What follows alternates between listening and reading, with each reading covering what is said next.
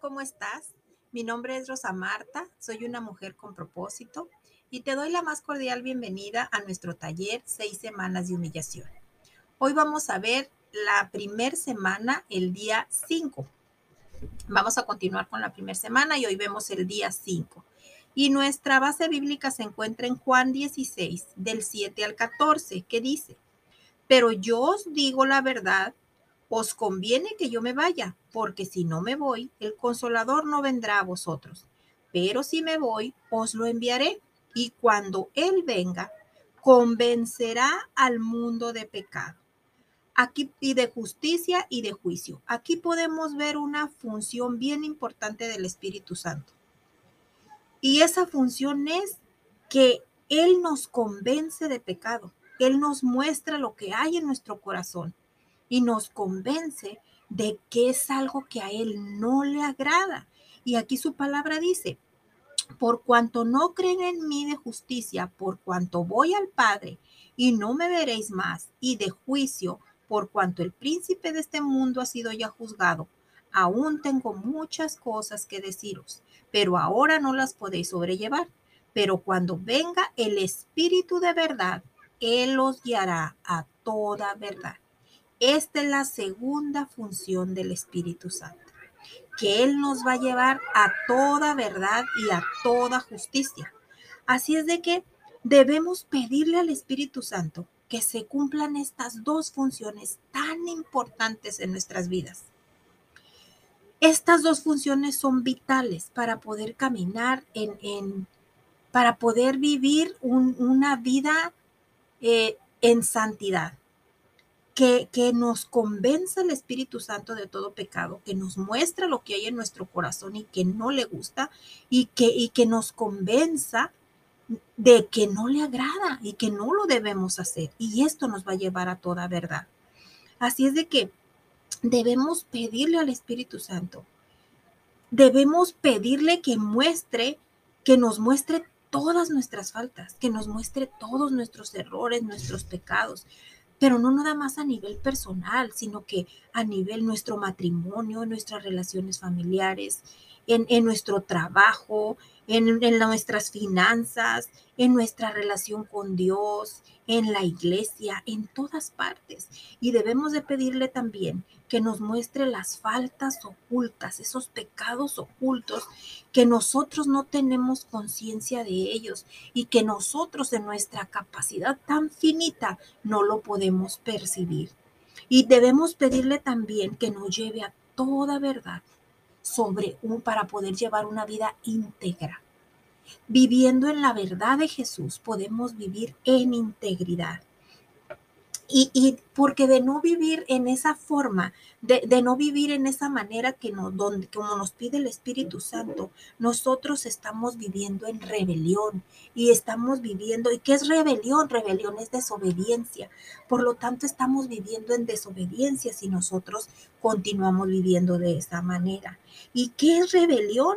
Rebelión es no sujetarnos a quien tiene autoridad sobre nosotros, es no obedecer lo que se nos manda, es ignorar las órdenes que nos dan, es lo opuesto a ser sumiso es desobedecer consciente o inconscientemente. De cualquier forma está siendo desobediente. Es acomodar la orden según nuestro criterio, actuar de acuerdo a nuestra percepción natural y no guiadas por el Espíritu Santo. Es hacer lo que nosotros queremos, como nosotros queremos y cuando nosotros queremos. Eso es vivir en rebelión. Y, y eso a Dios no le gusta. Eso a Dios le molesta. Es, justificar nuestra elección y hacerla parecer como algo razonable, como que todo está bien y, y, lo que nosotros elegimos es lo correcto. Y no, no es así. Eso también es rebelión. Es justificar nuestra actitud negativa señalando las debilidades de quien esté en autoridad. ¿Cuántas veces hemos señalado a nuestras autoridades y hemos dicho, ellos son los que están mal? Nosotros estamos bien, ay, no, pero mira él, no, y eso que es líder, o sea, no, no, eso también es rebelión. Rebelión también es obedecer, fíjate, fíjate qué, qué cosa tan curiosa. Rebelión también es cuando tú obedeces una orden, pero tu corazón permanece rebelde. Es como ese, ese niño que tú le das una instrucción y le dices, siéntate. Y el niño se sienta, pero dice, hmm, pues físicamente estoy sentado, pero por dentro estoy parado. Entonces, eso también es una rebelión. Entonces, tenemos que cuidar mucho de no vivir en rebelión. Y aquí en Primera de Samuel 15, 23 nos dice, porque como pecado de adivinación es la rebelión, y como ídolos e idolatría la obstinación. Por cuanto tú desechaste la palabra de Jehová, Él también te ha desechado para que no seas rey. Wow. Fíjate, ¿por qué hace esta comparación? A simple vista parece que una cosa no tiene nada que ver con la otra, ¿verdad? Sin embargo, estos pecados tienen la misma raíz. Cuando una persona busca un Dios falso, no lo hace con el afán de buscar la voluntad de su ídolo, más bien lo busca para que le haga un favor, para que le haga un milagrito. De la misma forma, quien es desobediente no busca la voluntad de Dios, sino que presiona, manipula y, obliga a que se haga su voluntad. Y pues obviamente eso no le agrada a Dios. Entonces, tenemos que ser sumisos. Y, y puedes preguntar, a ver Marta, pero ¿sumisos a quién? Pues aquí les voy a dar solamente unos pequeños puntos a quienes debemos de ser sumisos, pero estos puntos son vitales, vitales para poder vivir en, en integridad. Y, ese, y el primero es ser sumisos a nuestro gobierno.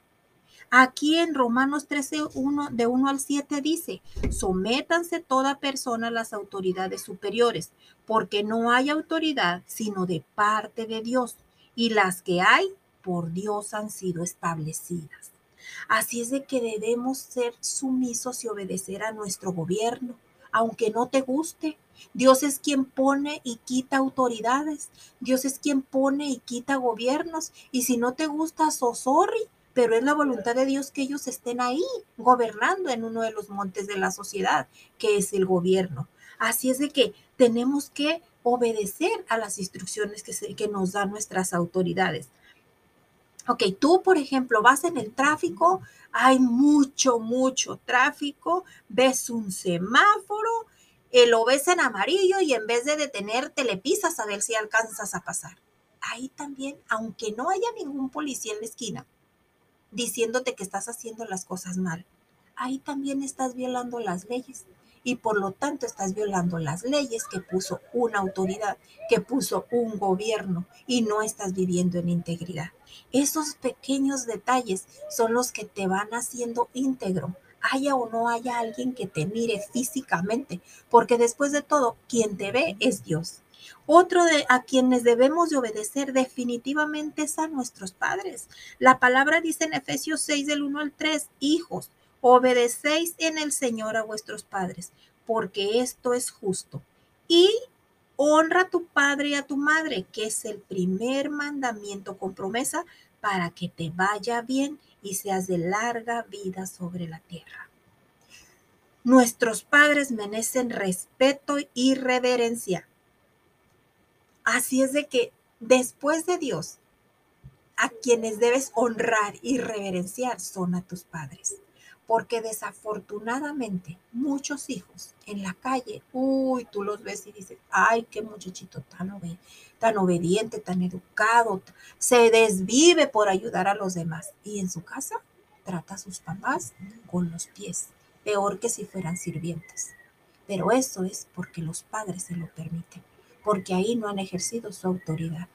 Pero deben de tener conciencia los hijos de que están desobedeciendo este mandamiento. Y al desobedecer este mandamiento trae mucha maldición a sus vidas. Así es de que, joven, si tú me estás escuchando, honra a tu padre y a tu madre, que es el primer mandamiento con promesa para que en la vida te vaya bien. Y aquí también en 1 de Pedro 3 del 1 al 4 dice, Asimismo vosotras mujeres estad sujetas a vuestros maridos, para que también los que no creen en la palabra sean ganados sin palabra por la conducta de sus esposas, considerando vuestra conducta casta y respetuosa. Tú te tienes que sujetar a tu esposo, te guste o no lo que él está haciendo, porque él es la cabeza. Si él se alinea a Dios, tú te tienes que alinear a tu esposo. Y de esa manera tus hijos a ustedes y todos van a estar bajo la cobertura divina. Así es de que te guste o no, tú no tienes que gritar en tu casa. Obviamente ni el hombre tiene que gritar, son una pareja, tú eres la ayuda idónea y todo tiene que fluir en comunicación. Pero tú tienes que sujetarte a las instrucciones que da tu esposo, que si él se equivoca, pues tú al final de cuentas eh, no le vas a reprochar que se equivoque, pero es humano, se tiene que equivocar, pero al final de cuentas él va a reconocer su error, pero él tiene que aprender a depender de Dios para que tú te puedas sujetar a Él, porque sabes que está bajo la cobertura de Dios y está obedeciendo sus instrucciones. Así es de que tú calladita te ves más bonita y tienes que obedecer las instrucciones de tu esposo, porque a Él es al que puso como cabeza de tu hogar. Y otra cita que nos dice aquí en Isaías 53, nos dice, Criados, están sujetos con todo respeto a vuestros amos, no solamente a los buenos y afables, sino también a los difíciles de soportar. Entonces, ¿a qué se refiere aquí? A nuestros jefes, a nuestro trabajo secular. Tenemos que obedecer a nuestros jefes, tenemos que estar sujetos a sus instrucciones. Entonces, tú en tu trabajo, si tu jefe te da una instrucción, aunque no te gusta, lo obedeces, ¿a poco no? Porque si no te corren, es lo mismo, entonces es lo mismo que con tu esposo, tienes que obedecer. Entonces, aquí con tu jefe, tú tienes que obedecer y si tu, tu jefe es gruñón, te dice las cosas de mala manera, pues tú tienes que ser prudente, porque si no te corren. Entonces tienes que ser, te tienes que callar, tienes que mantener la calma, porque acordémonos lo que dice la palabra, la blanda respuesta aplaca la ira. Entonces, si él grita y tú gritas, se van a la violencia y no, Tú tienes que mantener la calma, tienes que obedecer a tu jefe y tienes que ser prudente. Y él va a ver en ti algo que quizá él no tiene. Entonces va a decir, mm, yo quiero lo que ella tiene, porque estoy siendo así con ella y no se, no se molesta, no, no me grite, aunque, aunque quizás por dentro sí te molestas, pero estás siendo obediente, te estás sujetando y eso a Dios le agrada, porque si tú aprendes a sujetarte a tus autoridades, definitivamente tú te sabes sujetar a las instrucciones que Dios te da. Y otra también que es bien importante y dice, obedeced a vuestros pastores y sujetaos a ellos, porque ellos velan por vuestras almas como quienes han de dar cuenta, para que lo hagan con alegría y no quejándose, porque esto no es provechoso. Esta palabra está en Hebreos 13, 17. Así es de que también debemos sujetarnos a nuestros pastores con gozo. debemos de sujetarnos a ellos por, porque ellos son puestos por Dios para gobernar a su pueblo. Entonces lo que tenemos que hacer es orar por ellos.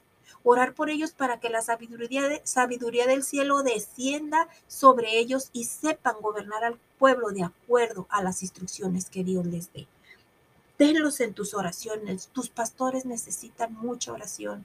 Es mucha, es mucha responsabilidad guiar un pueblo que el día que lleguen ellos a la presencia de Dios, Dios les pida cuentas.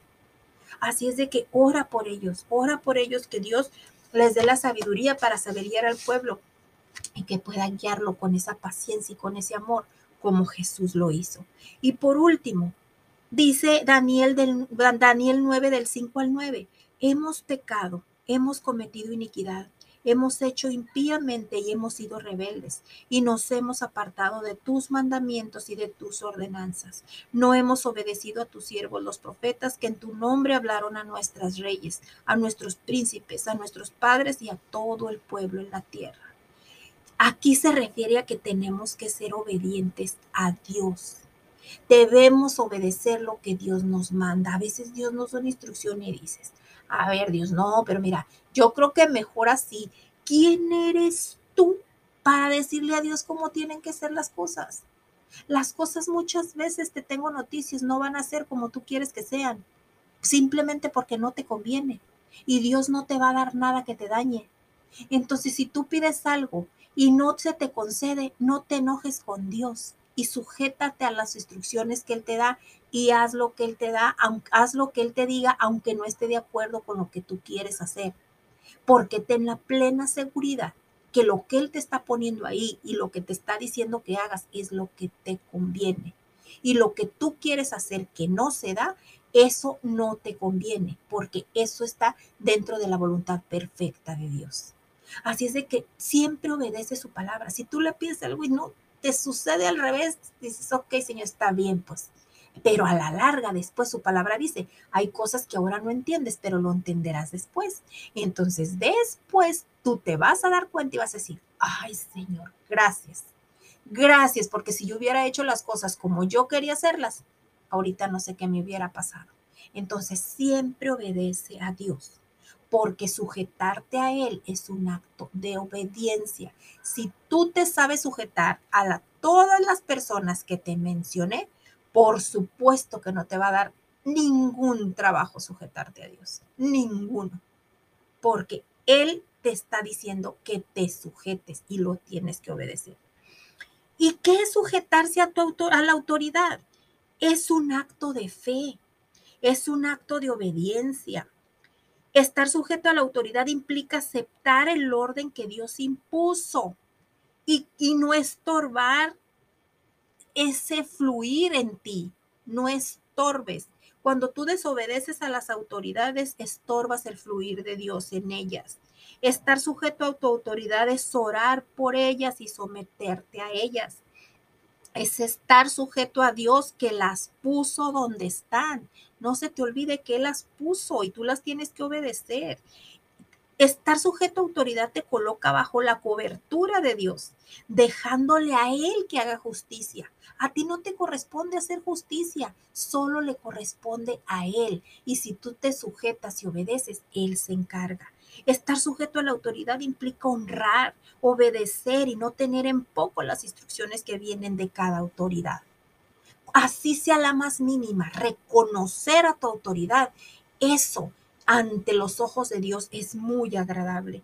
Estar sujeto a tu autoridad implica aceptar la corrección, cuando alguien te corrige y considerar que Dios mismo puede hablar a través de esa persona, a través de quienes tienen responsabilidad sobre nosotros. En la mañana yo subí un mensajito, una historia en mi Facebook donde yo decía que tu mejor amigo es aquel que te dice tus verdades y no aquel que te todo te, te, te y todo te festeja. Entonces, así es aquí. Estar sujeto a tu autoridad implica aceptar la corrección. Tu autoridad te va a corregir. ¿Y cómo te va a corregir? No es Él, no lo tomes personal. Él está siendo guiado por el Espíritu Santo y te está corrigiendo. Y es responsabilidad de Él corregirte. Así es de que tienes que obedecer. Esta, este día a mí me encantó porque el hablar acerca de la obediencia, la obediencia trae bendición, su misma palabra lo dice. Así es de que en, este, en este día yo te voy a pedir que de alguna manera tú puedas identificar eh, a esas autoridades que Dios ha puesto en tu vida. Eh, eh, y en qué forma tú las has desobedecido. si hay algo guardado en tu corazón que tú sientes que alguien de tu autoridad te haya lastimado, yo te invito a que vayas a tu lugar secreto y ores y, tú confieses ese pecado de rebeldía que tú sientas que tú puedes, que te ayude el Espíritu Santo a identificar a quién has, desobedecido, con quién has sido rebelde, si has sido, sido rebelde a Dios, si has tratado de, de saltar su orden, porque ¿cómo saltar su orden desobedeciendo a esas autoridades que Él puso delante de ti? Y, y, te invito a que confieses esa, esa parte rebelde mencionando en oración eh, a todas esas personas a quien tú desobedeciste. Y, y que ores por esas personas, fíjate, que ores por esas personas a quien tú desobedeciste para que Dios lo bendiga y lo use como a Él le plazca. Porque recuerda, siempre tu peor enemigo siempre va a ser el mejor amigo de tu propósito. Y yo te invito a que le pidas a Dios perdón, que te limpie, que te sane por todas esas actitudes de desobediencia. y que declares que por fe estás perdonado, por fe estás lavado y estás limpiado y eres libre de ese pasado que el enemigo quiere venir a señalarte. Y, puedes declararte que por la sangre de Jesucristo tú eres una persona obediente, porque a Dios le agrada la obediencia. Que pases un día muy bendecido y nos vemos en nuestro próximo episodio de nuestro taller. Seis semanas de humillación. Que Dios te bendiga.